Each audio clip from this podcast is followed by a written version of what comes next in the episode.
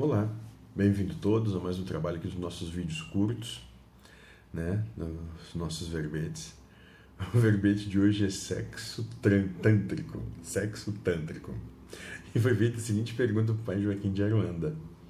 O que seria sexo tântrico? E o pai Joaquim vai dar a seguinte resposta. Seriam técnicas de sexo para além do corpo, mas muitas vezes foi desviado para posições sexuais. Teria que ser a comunhão com o Pai, sexo sem matéria, entrar na mesma sintonia como se fosse um foguete subindo para Deus, sem toque, sem penetração e sim um sentir sem sensação. É semelhante a Kundalini, libertação da matéria, libertação das paixões e, desejo, e desejos gerados pela própria vida humana, pela própria vida humana. É o êxtase espiritual. Então, a gente pode entender até daqui a pouco, e eu estou aqui é, liberando as abstrações, ué, realizar reforma íntima, sexo tântrico. Né? Se libertar do que é material.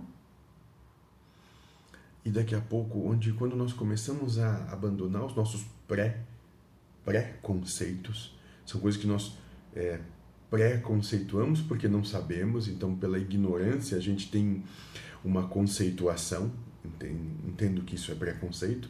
Preconceito é o conceito que tu dá algo de que tu, que tu é ignorante, tu ignora. E pela tua ignorância tu torna um preconceituoso. Né? Então quando a gente traz um conceito, como ele coloca aqui da questão do sexo tântrico, né? que é, é o sentir sem sensação, é a liberação do que é material, ou nós podemos trazer isso né? que se aproxima muito do que seria o nirvana ou a reforma íntima, ou o reino dos céus.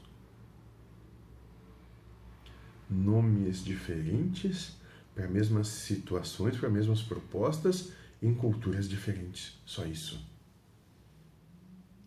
Então, quando você está indo no seu centro espírita, umbandista, universalista, para sua igreja católica, sua igreja evangélica, para o seu culto de qualquer forma, ou para quando você é, está buscando Deus, você está praticando sexo tântrico.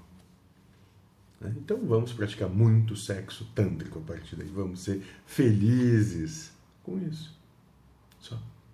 Seja feliz.